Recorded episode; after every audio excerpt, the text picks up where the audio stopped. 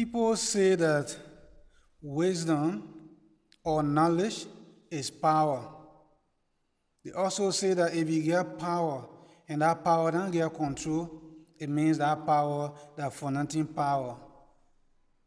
Is it really true that when you get power, the power don't get control is for nothing?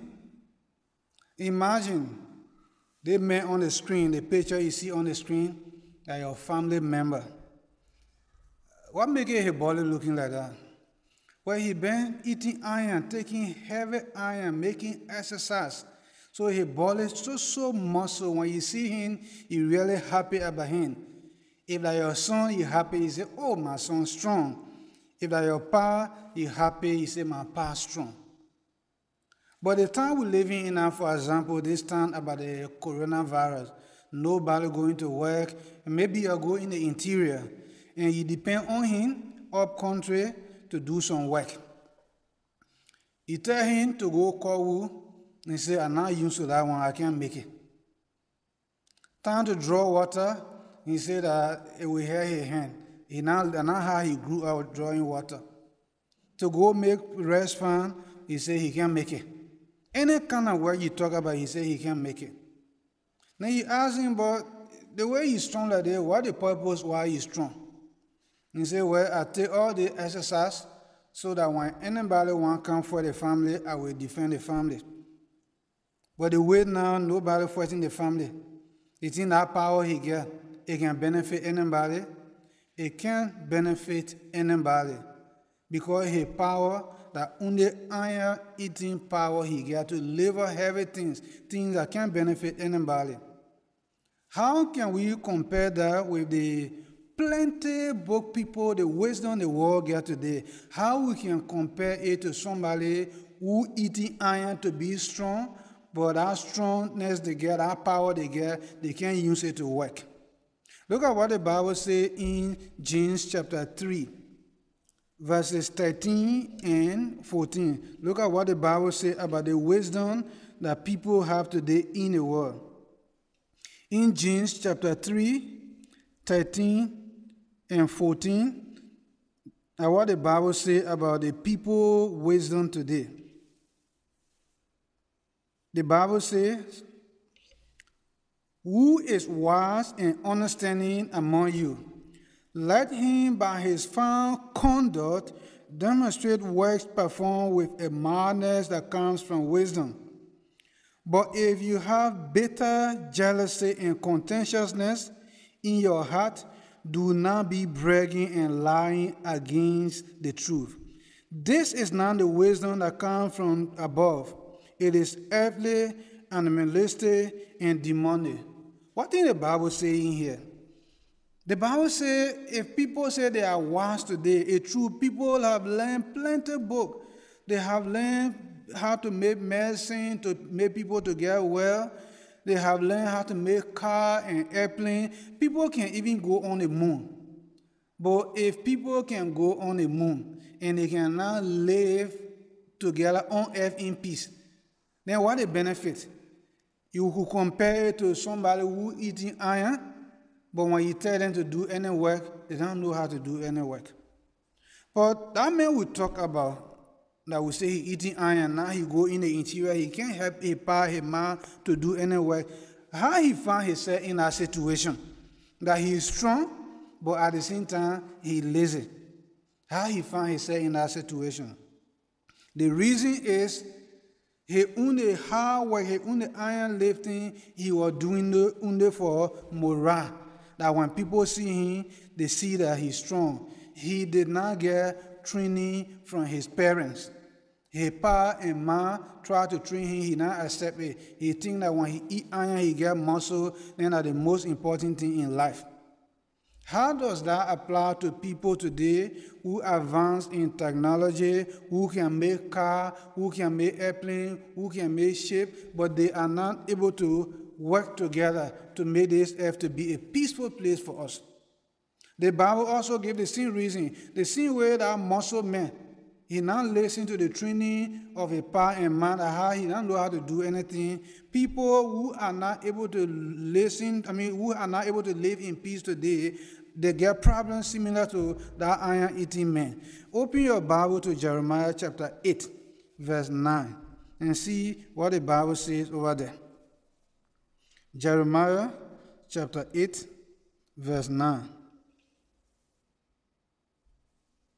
The Bible tells us why it's important, even if we know book, godly wisdom is important. It can benefit us more than any other wisdom today.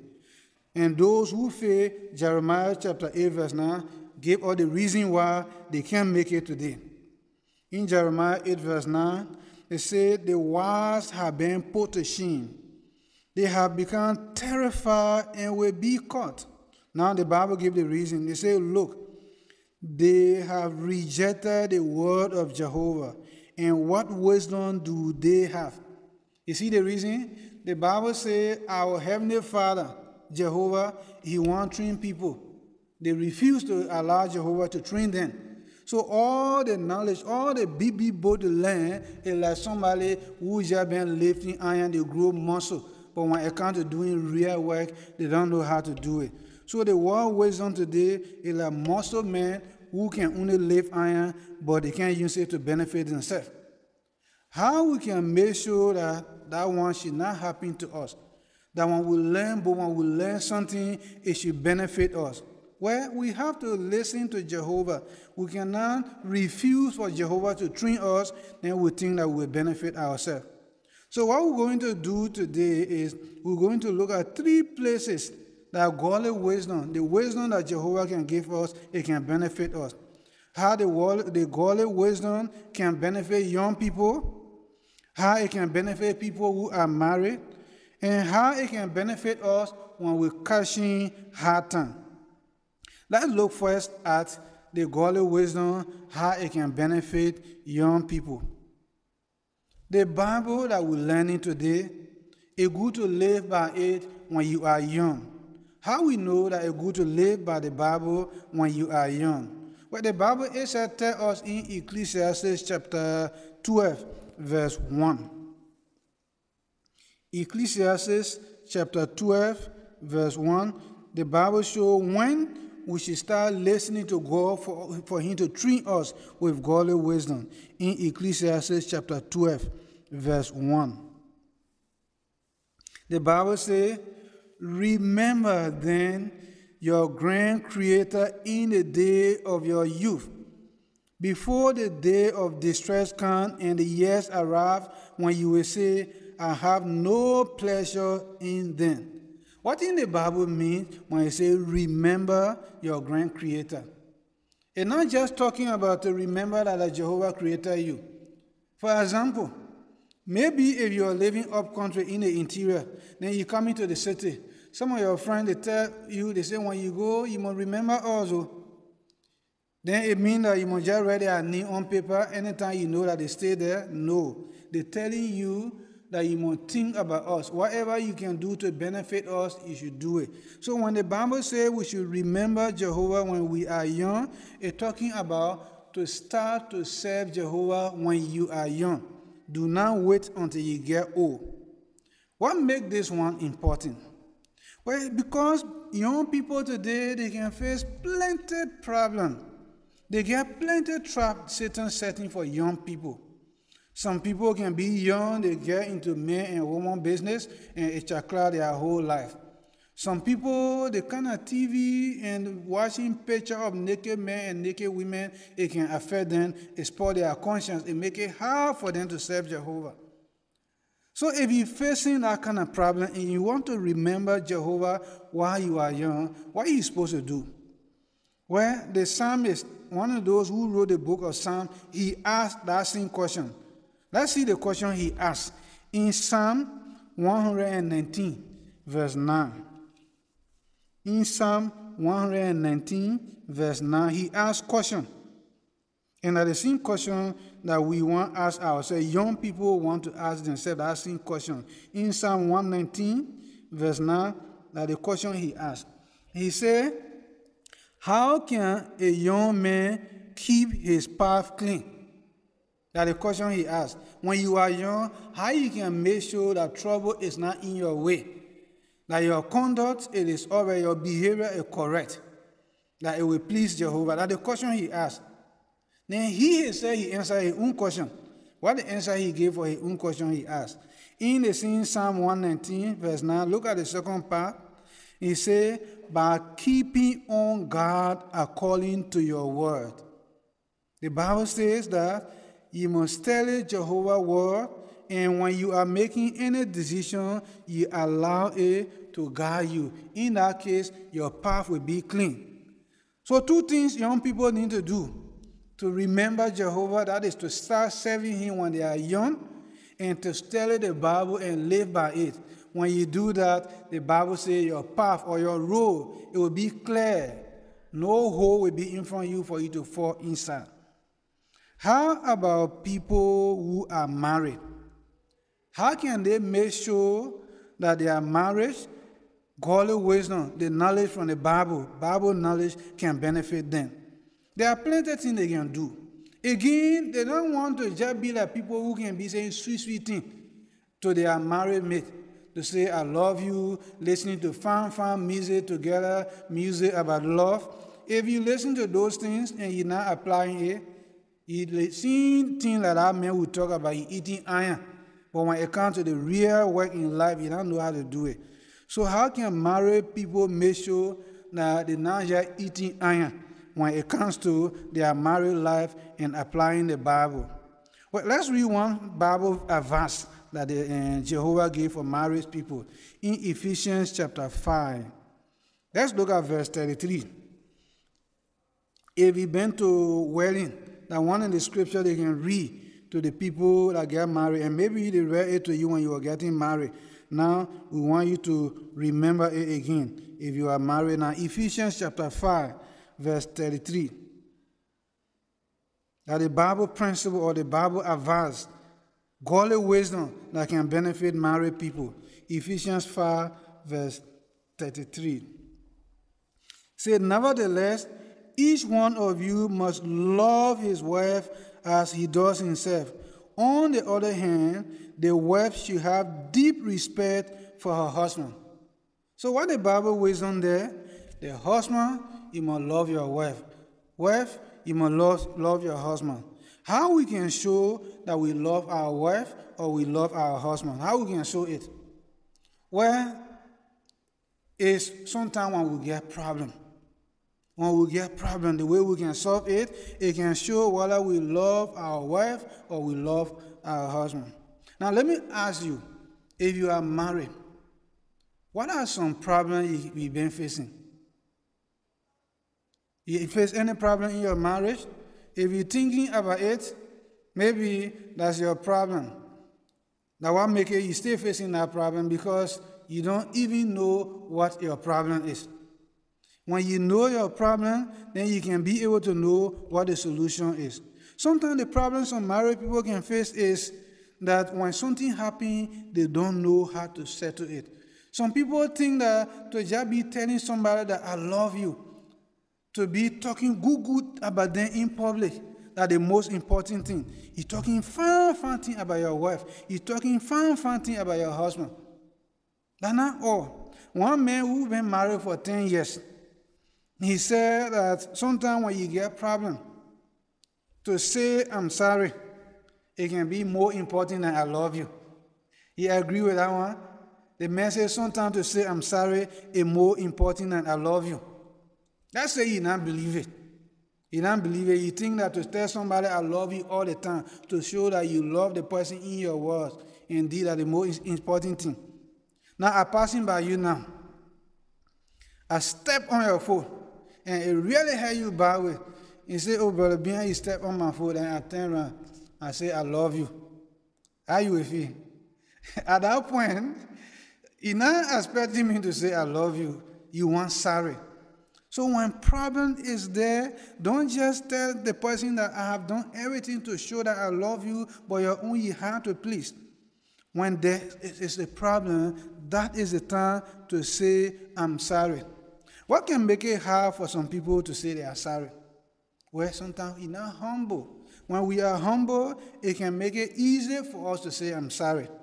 then it can also give us the courage to say, I'm sorry, because you will not think that when you say you're sorry, then the other person will eat over your head. No. Humble people, they are not afraid for someone to eat over their head. They can always say they are sorry. Another thing that can help us in the same Ephesians chapter 5. In Ephesians chapter not Ephesians, but Colossians chapter 4, verse 6. Another thing that can help married people is in Colossians chapter 4, verse 6, especially on how to talk to your mate, how to talk to your wife, how to talk to your husband. That Bible wisdom, it can help married people. They say, let your word always be seasoned. I mean, always be gracious, seasoned with salt so that you will know how you should answer each person. The Bible says you should know how to answer. What does that mean? It means that the thing we say is important, but also the way we say it is important. The thing we say is important, but the way we say it is important. So even if you are sorry you must say it in a way that the person you're telling sorry, they should know that you are sorry. When married people apply that Bible principle, it can help them. But some people, they can say me that how I can talk. Me and our family, that how we can talk rough. You know how we know that not how they can talk? Some people that can talk rude, they can, they can, they can talk rough. When they get a door, that how they can talk to the door. When they're raising chicken, they want to give rest to the chicken. That how they can talk to the chicken? No. They can talk good to their dog. They can talk good to their cat. They can talk good to their chicken. If you know how to talk good to animals, then why you can't learn how to talk good to human beings? That the main important thing. Sir. Sometimes you talk bad to the dog, you give it food, it will stay eat it. So no need to practice how to talk good to animals, then you forget about how to talk good to human beings. Practice how to talk good to human beings. It will make sure, I mean, it will show that you get godly wisdom. That's what the Bible telling us here. This scripture that say your words should be seasoned with salt. It's not saying you must season it when you're talking to animals. When you say you should know how to answer each person, it didn't say how to answer each animal. It's talking about applying it to human being. When we apply that, it shows that we are exercising godly wisdom. Now we finish talk about how godly wisdom can benefit young people, how it can benefit people who are married. How godly wisdom can benefit you when you're facing problems personally. How godly wisdom can benefit you. Well, please open your Bible to one thing you should keep in mind when you are facing problems. In Psalm 23, verse 4. Psalm 23, verse 4 advises us that when we are facing problem, your mind should be relaxed. Psalm 23, verse 4 give this advice. That the first step you need to do. The Bible says, Though I walk in the valley of deep shadow, I fear no harm. For you are with me. Your rod and your staff reassure me. So what the Bible is saying here, the psalmist said that even when he facing problem, he not scared, he man relaxed. Why? Because he know that God is with him. So no matter what problem you are facing in life, remember, my brothers and sisters and interesting friends, remember that God is with you. When you remember that God is with you, then it can help you to relax now to solve your problem. But if you panic, you forget that God is with you, it can even add to your problem. So, what are some Bible wisdom or godly wisdom that prove to us that God is with us when we are facing problem? One of those wisdom is in Colossians, first, I mean First Corinthians chapter 10, verse 13. First Corinthians chapter 10, verse 13 show us that God is with us when we are facing problem. Please open your Bible there. Let's read it and we will explain how that scripture can help you when you are facing problem. 1 Corinthians chapter 10, verse 13.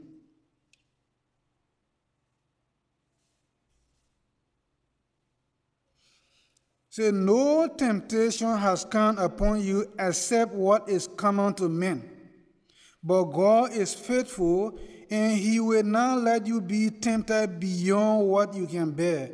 But along with the temptation, He will also make the way out so that you may be able to endure. What is this Bible talking about? What is Bible verse talking about? Well, to understand this Bible verse, we want you to look at this illustration on the screen. Imagine that you are sick and they finish treat you. Now they treat you now, but the book people have something they call rehabilitation. When somebody gets sick, maybe the person gets stroke, there are some exercises that they're supposed to take so that they can get well. They don't let them by themselves. Now you notice the Bible says, No temptation has come upon you except what is common to men. So you are in our place now to take the exercise. The people responsible for the exercise, they tell you that the problem you're facing, plenty people have faced this problem before. The now you one have faced this problem. Why are they telling you that one? To discourage you? No. They're telling you to encourage you. They say, relax. You're sick now, but the thing you coming go through, other people have gone through it before. Then the next thing the Bible says, they say, God will not let you be tempted beyond what you can bear. Now, the person who come and give you the exercise now, maybe you suffer stroke or maybe a full break, you need to get your strength again. The person say, we're going to do some exercise, but we will not stress you beyond what you're able to bear. Even though it will be painful, but when we stress in your hand, you must trust us. We will not stress your hand until we break it. And you know that they have helped many people. You will listen to them, right? So the Bible is saying that even though we might be going through pain, but God cannot allow us to be stressed until we can break. The same way people who go for rehabilitation, people who go when they are sick, they get in well, the doctor or those who giving the exercise, they cannot stress them until they can break them. Bible says that God will not stress us beyond our limit. Then the next thing he say, but along with the temptation, he will also make the way out so that you may be able to endure. What I mean when they say make the way out? Again, imagine that place where the people taking the exercise, they will tell you that the exercise here, we're going to arrange it, we're going to do it in a way that you can get well. Even though it will be painful, but we will not allow you to take shortcuts. So the Bible says that when we are tempted, God will not allow us to take shortcuts. Because when somebody taking exercise, they're not doing it the right way, they're taking shortcuts, it will not benefit them. So when we are going through temptation, God does not allow us to take shortcuts. He shows us the way that will benefit us. Just like somebody who take that exercise at the end, if they do the exercise the right way, it gives them strength. So godly wisdom, it can help us to be able to get the strength that we need to cope with any temptation. So what does this mean for us? Well, it means that brothers and sisters, even though we're facing hard times, like for example, this coronavirus now, maybe you are selling, you're not able to go to sell in the market the way you used to sell. Or maybe you are working somewhere, your working place closed. What should you do? The Bible says, do not take shortcut. What are some Bible principles or godly wisdom that can help you? One of them we can think about, of course, is in Matthew chapter 6, verse 33. They say we should put God's kingdom first. But another important one that I want you to add to Matthew 6, 33 is Proverbs chapter 28, verse 6. It compare rich person and poor person in a different way. In Proverbs chapter 28, verse 6. See if you can look at the comparison between a rich person and a poor person to see why in God as one of them is better. In Proverbs 28, verse 6, the Bible says, Better is a poor man who walks in his integrity than a rich man whose ways are corrupt. The Bible says it's good to be poor and you straight than to be rich and you in crocodile. Because at the end of it, it will cash out with you. And at the end of it, it will not benefit you. And we can see it today, like this problem we're facing now. Plenty people who get money, while you get money, you not get money, all of us now, it not easy on us. So if we are living by Bible principle, plenty things, plenty things the Bible advises us, we apply it, it make us we are relaxed. We not worry. We know sickness is not good, but it's part of the sign of the last day. And one day Jehovah is going to remove it. So that godly wisdom that make us to be poor, but we are keeping our integrity, we are faithful to God. In God, as we are better than a rich person that is in corruption. So we want to work hard to maintain our spirituality, maintain our family spirituality. What else we can do when we are facing problem? One of the problems we can face is sometimes when we are sick. Sometimes we are sick and they encourage you. He's sick, they encourage you that there's sickness here, you have to go in sick bush. They finish try all over. They try all over, they can't find treatment. The Bible say, they, I mean, they tell you say they won't carry you in sick bush. What do you want to do? Proverbs chapter 14, verse 15 is another Bible wisdom you can keep in mind. Proverbs 14, verse 15. The Bible says, the naive person believe every word, but the true one ponder each step. They say somebody who not get sense, anything you tell them, they can believe it. But the person who gets sense, when you tell them something, they can look at it carefully. How can we apply this when we are sick? You know, brothers and sisters, when you're sick, it's just like somebody you drunk. Even never say you showed you, then they want grab it.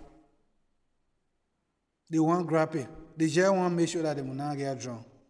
But we don't have to be like that when we are sick. Some people that can be coming to us giving all kind of suggestions, sometimes that business they want to make. Some ministry you can see they're talking about on radio or on TV, they want to make money. They want to use your sickness as an opportunity for them to get sick. So listen carefully when you are sick. Don't just believe in anything. Otherwise, people will eat your eyeball and your sickness will still be on you. Let Bible principle guide you. Make sure that any treatment that you are taking is in line with what the Bible says. In our case, even if you might not get a cure for the problem you're facing now, you still maintain your relationship with Jehovah, and Jehovah will give you the peace of mind that you need.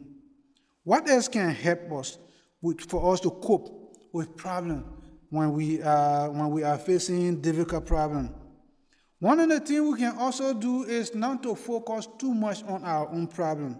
What would mean when we say not to focus too much on our own problem?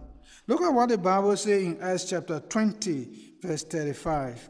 Acts chapter 20, verse 35 give us something that we should focus on even if we are facing problems. That Bible principle it have helped many people and it can help you also.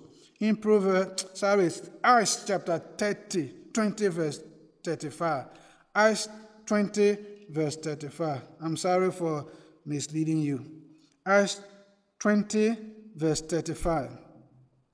It says, I have shown you in all things that by working hard in this way, you must assist those who are weak and must keep in mind the word of the Lord Jesus when he himself said, There is more happiness in giving than there is in receiving. What the Bible is saying here? It says there is more happiness in giving than there is in receiving. That Bible principle, that Bible wisdom, how it can help us. Why is it important? It's important because when you are receiving, you are thinking more about your problem. But when you are giving, you are thinking about other people's problem. That one is not true? That's true. Even with all this hard maybe when you take your time, you call somebody to encourage them. And you can be thinking about their problem and make it hard to relax, right? When you take time to go fee service to call somebody to talk with them on the phone, It make you to focus on their problem, not on your own problem. So when the Bible says that there's more happiness in giving than there's receiving, that Bible wisdom is very important because giving help you to focus on other people's problems, but receiving make you to focus on your own problem. Let's try that Bible principle in this difficult time we find ourselves in. What the final thing that we want to do, if some of these things that we have discussed, you not understand it yet, what you need to do, look at James chapter 1 verse 5, our final scripture. James chapter 1, verse 5. This is what the Bible encouraged you and myself to do. James 1, verse 5, it says, So if any one of you is lacking in wisdom, let him keep asking God, for he gave generously to all and without reproaching, and it will be given him. So the Bible says, anything you not understand, Pray to God about it. Pray for godly wisdom. Pray for the wisdom that you can use in this life. Don't be like people who have rejected godly wisdom. If you reject the Bible wisdom and you study all kinds of things, all kinds of books, it will benefit you to some extent, but you will be like somebody who eating iron to grow muscle. But when it comes to making garland, he didn't know how to make garland. When it comes to drawing water, they don't know how to draw water. When it comes to making fun, they don't know how to make fun. They just get that muscle passing with it, but they're hungry. They don't know how to do anything for themselves. But may we be like people who might not be having the muscle, but they know how to plant their corn. Who might not be having the muscle, but they know how to draw water.